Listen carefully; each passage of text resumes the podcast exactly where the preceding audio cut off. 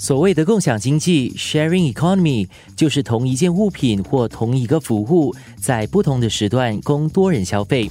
这样的概念最早是在一九七八年由美国大学的社会学教授提出。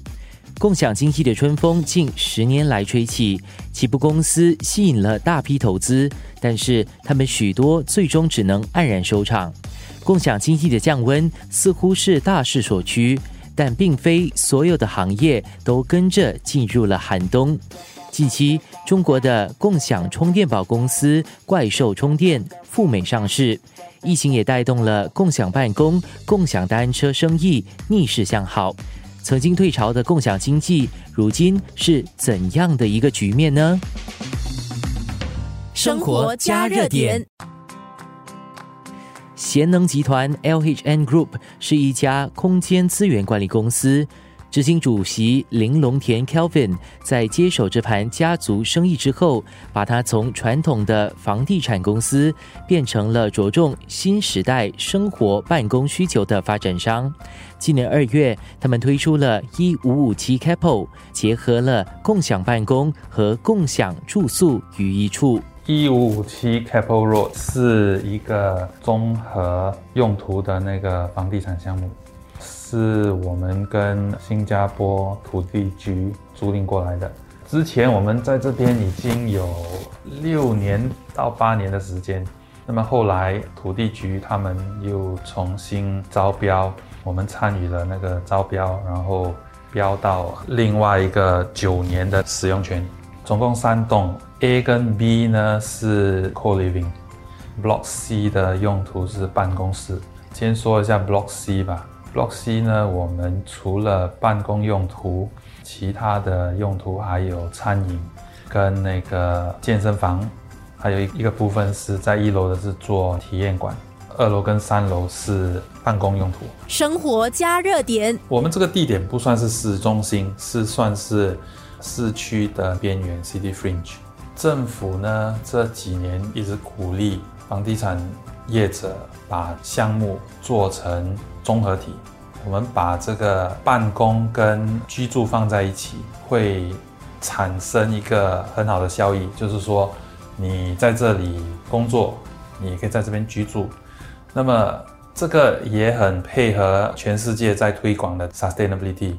打个比方，你能够走路到你的办公区，或者是骑脚车，还是散步到你的工作的地方，你不需要开车啊，不需要搭公共巴士啊，这个会节省很多的那个 carbon footprint，也帮助到这个环境。